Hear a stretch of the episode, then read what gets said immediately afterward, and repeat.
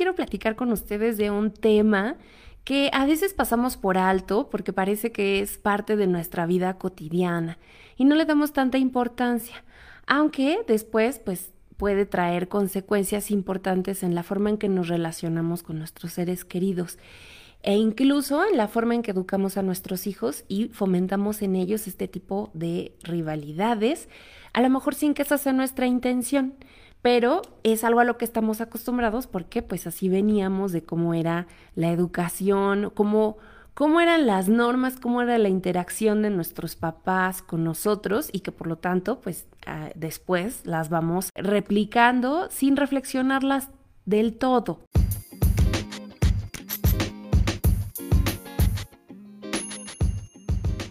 Soy Jessica Juárez y estás en mi caja de herramientas, un podcast para compartir contigo las mejores herramientas en temas como pareja, sexualidad, desarrollo humano, duelo y vida cotidiana. Comenzamos.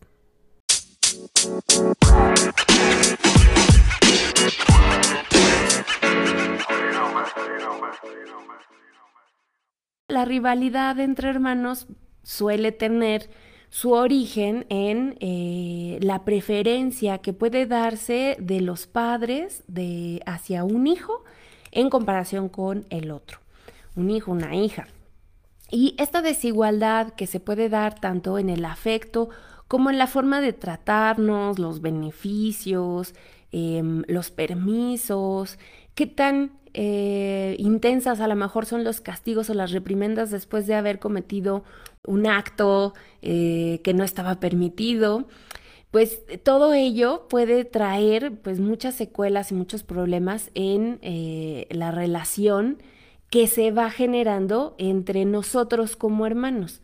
Es decir, de cómo nos tratan nuestros padres a nosotros y si hay distinciones, eso lo que va a generar eh, a corto, mediano y largo plazo, incluso aunque ya seamos adultos y ya estemos casados y formando nuevas familias, es algo que tiene tanta fuerza que es capaz de que lo eh, podamos ir arrastrando durante muchísimos años y que, insisto, a veces ni siquiera nos demos cuenta y después lo estemos replicando con nuestros propios hijos. Esta rivalidad entre eh, hermanos que se puede dar hasta la vida adulta, les decía, pues es un fenómeno que es más común de lo que pensamos. Y si no, yo les invitaría a ustedes mm, reflexionar un poco qué tanta eh, rivalidad hay entre sus hermanas y sus hermanos, a lo mejor de ustedes directamente, o a lo mejor tú no, pero tu hermana y tu hermano se, eh, notas que hay ciertas fricciones muchísimo más claras, o las hubo en algún momento. Porque les digo, esto es un fenómeno bastante, bastante común.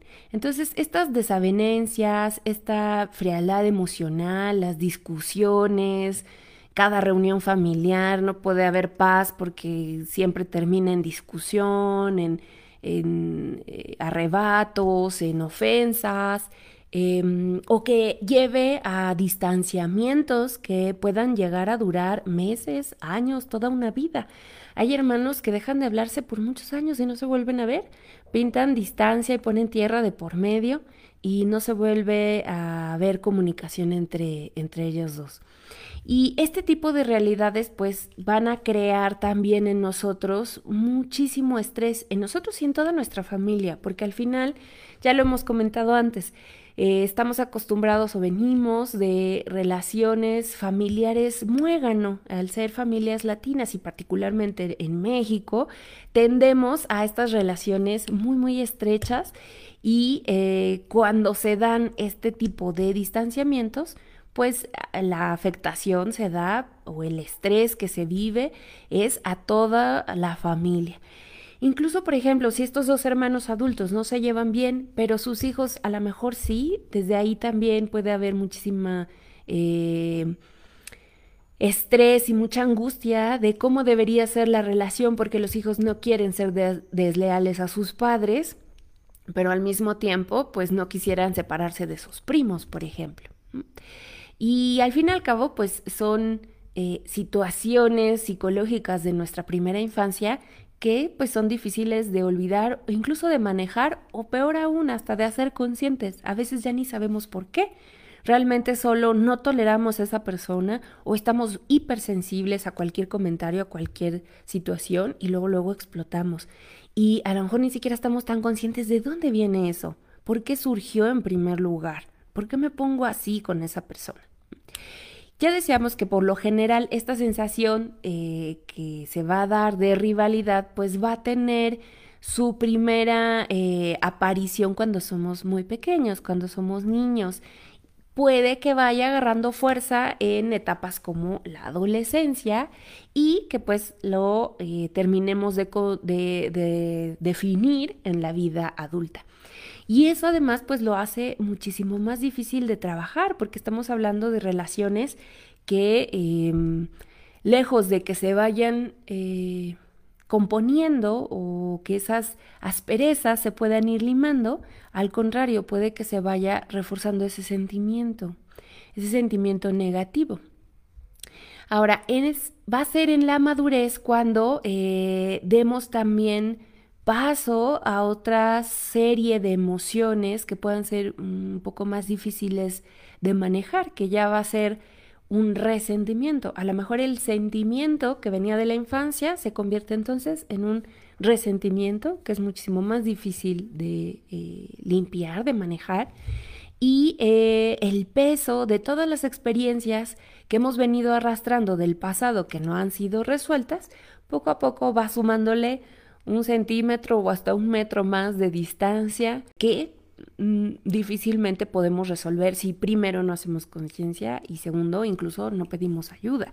Que a lo mejor para estas alturas, si tú detectas con esto que te estoy platicando que efectivamente tienes una relación eh, de rivalidad o muy tensa o de distanciamiento muy claro con alguien de tu familia, particularmente un hermano, muy probablemente a estas alturas necesites ayuda profesional para cerrar ese expediente con ayuda de esta persona, de eh, los que somos expertos en psicología, ayudarte a que puedas detectar el origen principalmente y sobre eso pues ir haciendo el desenredo de, de los hilos.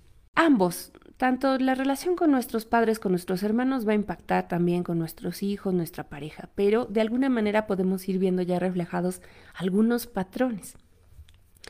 Eh, este fenómeno que se da de antagonismo, de enemistad, de competencia, que también a veces surge desde que somos niños con un hermano o con una hermana, pues va a ir modelando también parte de nuestro carácter, de nuestra personalidad y va a ser algo que nos va a marcar, aunque no en ese momento no seamos tan conscientes.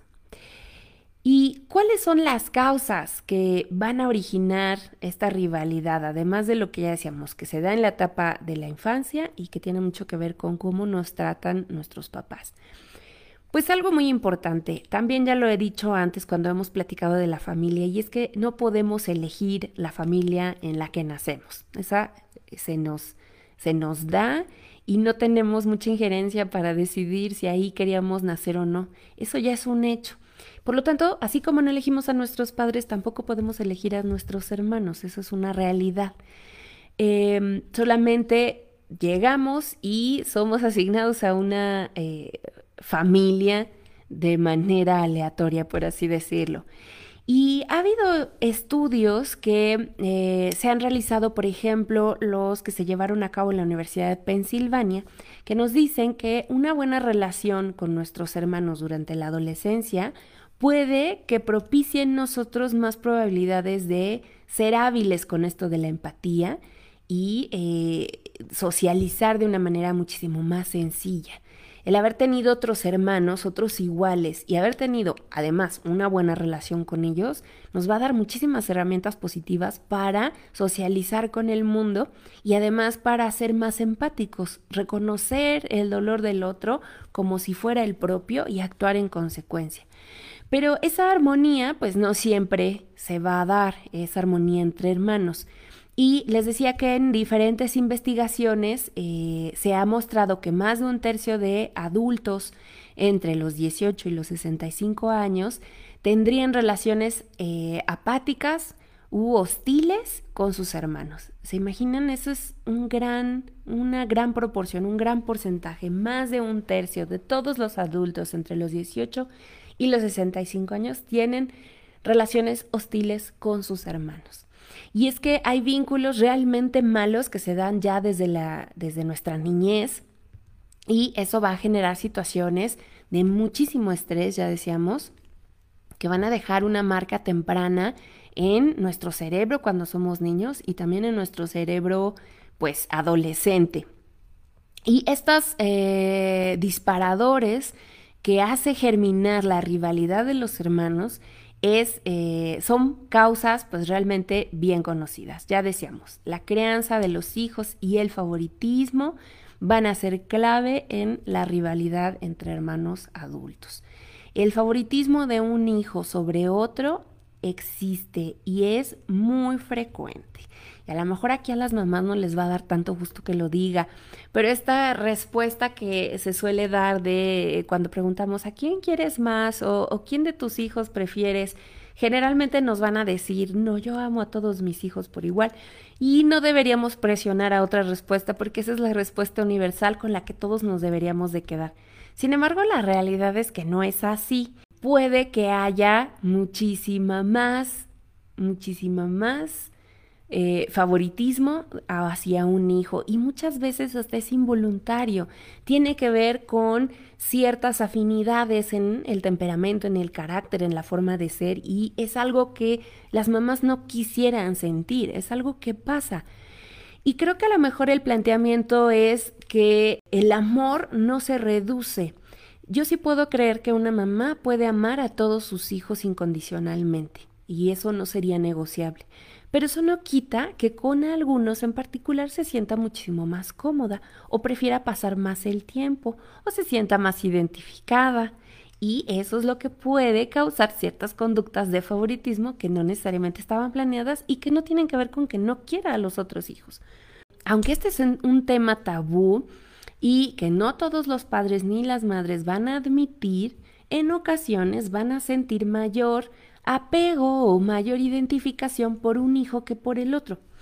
Y es así que em, a pesar de que eh, buena parte de quienes tienen un eh, más de un niño procuran pues ser igualitarios o ser equitativos con todos sus hijos, Em, hay papás que ni siquiera se esfuerzan en disimularlo, hay de todo, hay diferentes estilos de crianza. Entonces hay papás que sí son súper cuidadosos y casi que todo tratan de que si le compran una mochila a uno se la tienen que comprar al otro aunque no la necesite y hasta exageran por querer tratar de ser equitativos. Y así del mismo hay padres que ni siquiera se fijan ni lo piensan, solo actúan y ya, y entonces no se esfuerzan tanto por disimular esta afinidad y demuestran abiertamente ese apego hacia ese hijo frente al otro. Y este favoritismo pues siempre nos va a afectar, por lo menos nuestra salud mental. Se van a eh, originar celos, en definitiva, yo creo que va a ser de esos primeros eh, sentimientos y esas primeras veces que vamos a sentir los celos como tal. Nos podemos sentir em, molestos hasta cierta sensación de rabia. Puede que tengamos conductas inadecuadas cuando somos niños tratando de reclamar atención justamente, que es cuando vienen estas berrinches o estas actitudes de mal comportamiento que más allá de ser una afrenta tienen que ver con captar la atención de los papás cuando no la están recibiendo.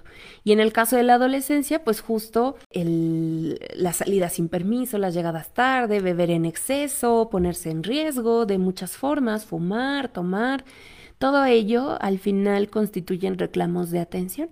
Viene de todas maneras, aún con ello, pues una gran sensación de soledad. Y esta rivalidad entre hermanos, pues, eh, se va a desencadenar rápidamente en, medio de este eh, contexto de afecto que no es parejo, que se malinterpreta como no me ama igual que a mi hermano. Y va a ser justamente a partir de los cuatro años que un niño ya se da cuenta, ya percibe este trato desigual. A lo mejor cuando son más pequeñitos, no tanto por el proceso de desarrollo en el que se encuentran, no es parte de las cosas que detecten dentro de nuestro lenguaje verbal y no verbal, pero va a ser más o menos a partir de los cuatro añitos que ya se van a dar cuenta de este trato cuando hay diferenciaciones, Cómo se diferencia el trato con sus hermanos y consigo mismo. Y pues va a ser lo más natural que se sienta el niño dolido, que se sienta molesto, que incluso ni siquiera entienda bien qué es lo que está pasando, que sienta este, eh, que se sienta desconcertado principalmente. Y este malestar pues va a iniciar o va a detonar un círculo vicioso que va a ser complicado y además muy muy peligroso porque entonces el niño va a empezar a pelear con el otro hermano por justamente lograr esa atención, eh, su comportamiento se va a volver agresivo y esto en consecuencia en estas actitudes em, para eh, llamar la atención, este estado en su forma de comportarse, va a enfadar más a los papás y en consecuencia se va a reafirmar más la preferencia de uno frente a otro. Es decir, amo a mis dos hijos por igual, pero hay uno que tiene ciertas formas de manejarse que a lo mejor me recuerdan a mi hermanita menor y eso me da mucha ternura y me encanta y empiezo a tener ciertas consideraciones especiales con ese hijo. Y luego el otro lo nota y entonces empieza a tener actitudes hostiles con su hermano. Y yo lo que hago es enojarme más y defender más al que ya había diferenciado y protegerlo todavía más contra ese hermano que inexplicablemente es grosero. Y entonces por eso decía que esto es un círculo vicioso que se vuelve muy peligroso, porque entonces vamos reforzando esta idea, le confirmamos que efectivamente había una preferencia de uno frente al otro y pues todavía se va a sentir muchísimo más desplazado de lo que ya se sentía. Entonces, favoritismos va a ser una de las principales causas. Y además de esto, va a tener mucho que ver los fallos en el andamiaje emocional y las malas relaciones en la niñez. Y vamos a llamar andamiaje emocional a la forma en que los niños van a construir su identidad a partir de sus ideas, de sus emociones y la conciencia de sus diferentes estados mentales. Es como si fuera creando un propio cuento sobre, eh, como si nosotros de niños fuéramos creando nuestra propia historia, nuestro propio relato de nosotros mismos basados en cómo nos vamos relacionando con los otros. Y entonces así interpretamos las cosas que vemos, las cosas que sentimos, lo que está sucediendo. Y en esa construcción, eh, el papel de los papás va a ser muy, muy importante en la construcción de esa historia de sí mismo, del niño, que es lo que le va a permitir generar su identidad. ¿Quién es? Según cómo lo tratan, según lo que siente, según los sucesos alrededor. Por eso es que en, en ese autorrelato va a ser muy importante el papel de los papás. Si se cuenta con unos papás que son eh, poco hábiles para conectar con ellos, que no haya buena comunicación, que no se dé el diálogo, que no haya juego, que no haya atención, empatía, pues seguramente este andamiaje va a ser eh, eh, deficiente. Y si además no saben eh, cómo potenciar esa buena relación entre sus hijos y estos están todo el tiempo los niños peleando por la atención de los papás, niños o adolescentes, estos andamios pues van a ser eh, deficitarios y van a generar muchísimos problemas porque solo van a desatar más y más conductas autodestructivas de los hijos, entre ellos y hacia afuera, por la búsqueda de la atención y la validación de los padres. Entonces, la rivalidad surge en la infancia para llamar la atención de nuestros papás, en resumen, podríamos decir. Para tener como este, mm, esta victoria en el reclamo del amor, del reconocimiento y lograr esa, esa caricia, esa mirada emocional por parte de nuestros padres. Que nos vean, que sepan que estamos, que existimos, que los necesitamos. Y eh, a veces ya solo es por, por un cariño, por una palabra amable simplemente. Y poco a poco estas situaciones, lejos de resolverse, se pueden convertir en algo muchísimo más intenso en la adolescencia, que además ya sabemos que es de por sí una etapa por sí sola bien difícil Y eh, si además hay rivalidad entre hermanos, bueno, el caos total hasta llegar a la madurez. El rencor se va a acumular hasta originar este distanciamiento del que veníamos hablando al inicio ya en nuestra edad adulta. Ya identificamos, ya sabemos qué es, ya sabemos qué lo causó y, recuerden mucho de lo que yo les he platicado y es que no necesariamente eh, nuestros papás eh, lo hacen con esa intención, ¿no? No dicen vamos a echarlos a pelear a ver quién se gana nuestro amor y luego nos reímos a sus espaldas. Pues no, realmente no. La mayoría de los papás no harán esto de manera consciente ni con esa intención. Entonces, que tú lo sepas y lo descubras no es para decir, ah, mi padre por su culpa, mi mamá, ya no, ya no toca, ya eres adulto, ya eres una mujer, un hombre adulto, te toca tomar la situación en tus manos y entender, entiendes el origen, ya lo tengo aquí, ya entiendo el origen, bueno, ¿y ahora qué hago? Ya no lo tiene que resolver mi papá, ya no lo tiene que resolver mi mamá, incluso mi hermano con el que tengo rivalidad, no lo tiene que resolver. La única persona que lo puede resolver soy yo a la única persona a la que le toca ponerse pilas, por mí y para mí, soy yo. Y si a lo mejor en ese entonces no me dieron la atención ni la prioridad, ahora toca que yo me la dé a mí mismo, yo me dé esa atención y yo me dé esa prioridad porque ahora sé que lo merezco y lo necesito. Entonces, entender que, em, que parte de, de, esta, de este origen eh, fue algo que se pudo haber salido de control y que no se tenía conciencia y que a lo mejor ya cuando lo notamos ya estaba muchísimo más difícil de detener.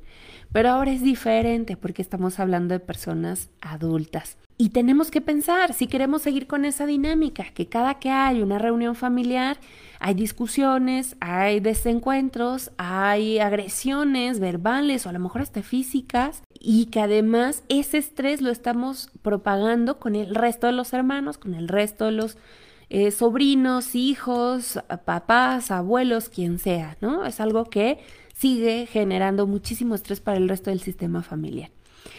Y entonces ya ese, ese estrés ya no solo es tuyo, sino de todos los que participan en ese proceso de, de tanta mm, fricción, ¿no? Cada que tengamos una reunión familiar. Y eso es lo que a lo mejor yo te invito a pensar. ¿Es algo que quieres seguir repitiendo? Y se valen tener estas dos cosas. A veces, yo también lo he dicho ya en otras ocasiones, a veces la distancia eh, con, con, tierra de por medio es sana en muchas ocasiones. No siempre aferrarse al sistema familiar es la mejor idea. A veces separarse y buscar nuestra propia historia con familia no sanguínea puede ser una muy buena opción si la familia sanguínea no nos da nada positivo. Pero quizás, si no es el caso, quizás hay algún modo de resolver esta situación y que podamos crear lazos más sólidos. Y para eso tendremos que reflexionar en algunos aspectos muy específicos. Primero, el tiempo por competir por el amor y la atención de los padres ya quedó atrás. Y eso es algo que debemos, de lo que nos debemos liberar hoy, aquí y ahora ese tiempo por competir por el amor y la atención de tus padres ya se quedó atrás. En esta edad adulta, eso ya carece de sentido. Si lo reflexionas, ya no es necesario, ya no es importante. Y tal vez sea el momento de que descubras que eh, no hay nada ya que reclamar, que simplemente ya no es necesario competir como cuando eras un niño o una niña por la atención de mamá o de papá. Y ese sería el primer ejercicio. Puede que eh, nuestros padres tuvieran un hijo favorito y que no eras tú. Y que eso eh, nos genere dolor y nos genere sentimientos que vienen, ya decíamos, desde el pasado. Pero cuando llegamos ya a la madurez, debemos tomar conciencia de ese error que cometieron nuestros padres en la crianza y que eso no tiene por qué determinarnos. Entender que lo que sucedió en ese momento de alguna manera ya quedó atrás y que tú ya no eres ese niño o esa niña de ese pasado. Ahora no somos los niños del pasado, somos los adultos del presente, somos los adultos de hoy y esa rivalidad entre hermanos adultos ya no tiene sentido cuando cortamos con lo que lo provocó y con lo que lo originó. Tal vez sea momento de sanar esa herida y que empieces a reconstruir ese vínculo fraternal. Y esta rivalidad entre hermanos adultos, la realidad es que no es fácil de sanar, por lo que ya hemos dicho, se viene acumulando de muchos años y de mucho tiempo y probablemente ni siquiera recuerdes por qué empezó todo. Y si sí lo recuerdas, está todavía muchísimo más claro que necesitas trabajarlo con urgencia. Porque si tú tienes claro a esta etapa adulta de por qué sientes que la vida no fue justa, porque a tu hermano cuando tenía cinco años le dieron más cariño que a ti. Entonces, quiere decir que has venido cargando con eso muchísimo tiempo y que ya salió de lo racional, ya perdió vigencia. Es como encontrar un empaque de comida caducada. Ya no tiene sentido cargar con ello, ya venció. Y les decía, pero eso al final lo hace difícil, ¿no? No quiere decir que sea sencillo. Pero ya haciendo esta primera etapa de conciencia, pueda que te haga un poco más de sentido y sea ligeramente más sencillo empezar a trabajar con ello. Entonces, ¿qué es, ¿qué es importante? Ya no continuar reforzando esta búsqueda de aprobación ni de ganar siempre o estar compitiendo siempre frente a eh, mis hermanos para adquirir mayor reconocimiento por parte de mis padres. Porque muchas veces eso nos lleva a tomar acciones que ni siquiera queríamos, porque podrías estar terminando haciendo cosas que ni siquiera quieres o que ni siquiera necesitas con tal de complacerlos, como casarte, como tener hijos, como dar el primer nieto, y como eh, salir de blanco, como eh, comprar un carro, tener un mejor sueldo, para ¿no? seguir mostrando por qué y reforzando por qué eh, deberías ser el hijo favorito. Entonces, es, es, el impacto hacia cómo nos puede pegar en la forma en que nos desenvolvemos y a las decisiones que tomamos, a las cosas que dejamos atrás por darle prioridad a lo que podría ser mejor visto o mejor reconocido por nuestros padres, ¿no? O que en comparación con mis hermanos se note la diferencia, una diferencia importante. Y aquí es donde empieza a peligrar la salud psicológica, tu salud psicológica. Siempre es eh, mejor limitar ese tipo de eh, necesidades y cada que vayamos a hacer una de estas compras, uno de estos pasos, una de estas decisiones, preguntarnos de dónde viene ese impulso. Si es presión, si es por los demás, si es por comprobar algo, por mostrar algo o si realmente es algo que yo quiero con lo que soñé. Parte de este eh, proceso de antagonismo entre hermanos, pues es algo que eh, nos va a dejar marcas muy importantes si nosotros no ponemos un alto en esa dinámica. Insisto, para empezar reconociendo que ya no necesitas competir. Ya se acabó. Esa etapa ya se fue. Ya se terminó. Ya no es necesario competir. La otra, que las decisiones que tomas, las cosas que haces por y para tu vida, no sean una consecuencia de esa constante rivalidad y que replantes y reflexiones si tus proyectos actualmente son por y para ti o siguen siendo para mostrar superioridad y reclamar un afecto que no has recibido, un reconocimiento que no has recibido. Y la siguiente, también reflexionar mucho respecto a cómo esta rivalidad nos pudiera estar pegando en la forma en que nosotros mismos estamos educando a nuestros hijos.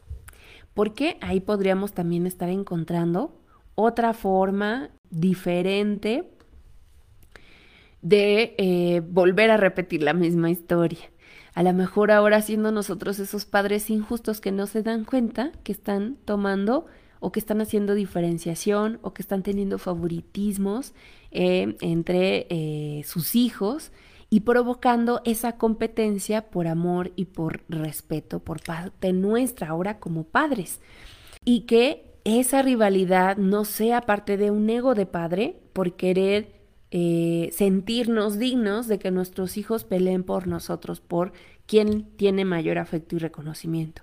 Recuerda que además de que esto puede llevar una rivalidad emocional, también la puede llevar a un conflicto físico y a un distanciamiento que los marque de por vida hasta su vida adulta. Así que tú piensas si vale la pena promover este tipo de situaciones con los propios hijos. Em, hay ciertos niveles moderados de rivalidad entre hermanos que puedan ser un signo positivo, pero eh, hay una línea divisoria muy delgada y es muy importante que nosotros pues sepamos y no nos excedamos en eso. No es lo mismo poner un estándar respecto a lo que esperamos en su desempeño escolar a estar todo el tiempo diciendo, pero mira tu hermana, ella sí es buena estudiante, no como tú. Ese tipo de comentarios, de reproches, de diferenciaciones pueden provocar el efecto contrario de lo que queremos. Lejos de hacer sentir empoderado al hijo que ha bajado, que ha generado bajas notas, pues vamos a generarle más inseguridad, más miedos, más rencores, y pues eso no va a ayudar a que suba las notas. Y bueno, a pesar de que esta rivalidad, decíamos, también es algo natural en el proceso de crecimiento, va a haber factores que pueden afectar la relación que va a existir entre nuestros hermanos, como la edad, como si somos hombres o somos mujeres, el género, la personalidad, em, el tamaño de la familia, si éramos dos hijos a que si éramos cinco o diez, porque también de eso va a tener mucho que ver si se trata de una familia ensamblada, es decir, de estas familias que se juntan dos personas que ya traían hijos de relaciones previas, eh, y eso complica un poco la identificación del lugar que se da cada uno en la familia. ¿Cómo se va a ver reflejado? Por ejemplo, los niños que tienen poca diferencia de edad entre ellos, pues van a pelear eh, más que los hermanos que se llevan más años. Los niños que son del mismo sexo, pues suelen tener más intereses en común, pero también es probable que compitan más entre ellos. Eh, los hijos que están en el medio, que no reciben los mismos privilegios o la misma atención que tiene el hijo mayor o, eh, o la atención que tiene el hijo más chico en la familia, pues también eh, puede provocar que los hijos de en medio se, se porten mal para sentirse más seguros, para llamar esa atención. Niños que son de padres divorciados, pues también suelen competir por la atención del padre con el que están viviendo, especialmente si tienen hermanastros, ya decíamos, de familias ensambladas, viviendo en la misma casa. Y va a ser a medida que nosotros vamos creciendo o que nuestros hijos van creciendo que cambie un, poco la forma en que nos relacionamos. Pero una cosa es la competitividad que se va a dar de manera natural, otra la que como papás vayamos a promover eh, porque entonces ahí sí puede eh, extremarse y salirse eh, de control. Entonces, ¿qué necesitamos hacer ahora pensando? Ya hablamos un poco de qué podrías hacer como hijo adulto que todavía tiene rivalidades, ¿no? Volver a, centrarte en que ya no necesitas competir por tus padres, en que no tomes decisiones en torno a esa competencia y que probablemente tengas que trabajar esto en terapia. En el caso de que sea con tus hijos, pues algo muy importante será que puedas respetar las necesidades específicas de cada hijo. Eh, tratar a los hijos de la misma manera no siempre es la mejor estrategia porque regularmente no funciona como lo esperamos. En lugar de eso, a lo mejor puede ser concentrarnos en cubrir necesidades muy particulares que cada uno de ellos tenga. Eh, por ejemplo, en lugar de regalarles mochilas a tus tres hijos porque uno la necesitaba, pero como quiero ser una mamá equitativa, les doy mochilas a todos. Eh, trata de comprar regalos diferentes que reflejen intereses individuales. Es decir, sí hay que comprarles cosas a los tres, pero no mochilas. Solo mochila quien la pidió y la necesita y a lo mejor poner atención qué otra cosa están necesitando los otros dos hijos o parte de sus intereses y entonces ahí dar un regalo a cada uno, pero conforme a sus necesidades. No exactamente lo mismo, porque al final también estamos generando una sensación de em, desigualdad al regalar lo mismo a todos basados en un solo hijo. En lugar de inscribir a todos tus hijos en clases de piano o de fútbol, pues a lo mejor preguntar qué prefiere cada uno de ellos hacer. Evitar las comparaciones, que eso va a ser muy importante. Comparar las habilidades de los niños puede, ya decía yo, hacerlos sentir todavía más inseguros y provocar el efecto contrario que tú querías. Eh, establecer reglas básicas también va a ser muy importante por el tema de la rivalidad natural que se da entre los hijos. Asegurarte de que tus hijos comprenden que eh, qué es lo que tú vas a considerar un comportamiento aceptable y que no a la hora de relacionarte con ellos confundan las consecuencias de sus malas conductas con el amor que les puedes tener, ¿no? Y Otro punto importante es eh, no meternos automáticamente en las peleas de los hijos. Alentar a los hijos a que ellos puedan eh, conversar sobre las diferencias que puedan sentir que hay entre ellos puede ayudar a que resuelvan, aprendan pronto a resolver sus problemas, porque estás provocando, estimulando la comunicación, que verbalicen sus necesidades, sus intereses, sus sentimientos y que eh, lleguen a acuerdos. Eh, no espantarnos, eso no implica que los dejemos pelear, ¿no? Como tal, pero sí que puedan ellos conversarlo, incluso subir un poco el tono, pero siempre vigilando que logren llegar a, un punto específico. Escucharlos principalmente y pues siempre mostrarles el amor que tanto les tenemos.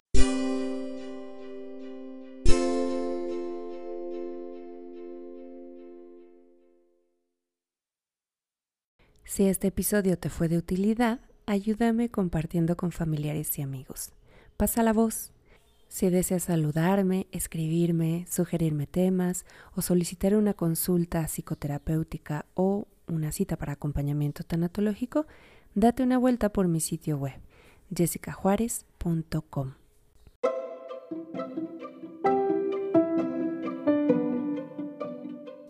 Yo soy Jessica Juárez y esta fue mi caja de herramientas. Gracias por escucharme. Te espero la próxima semana.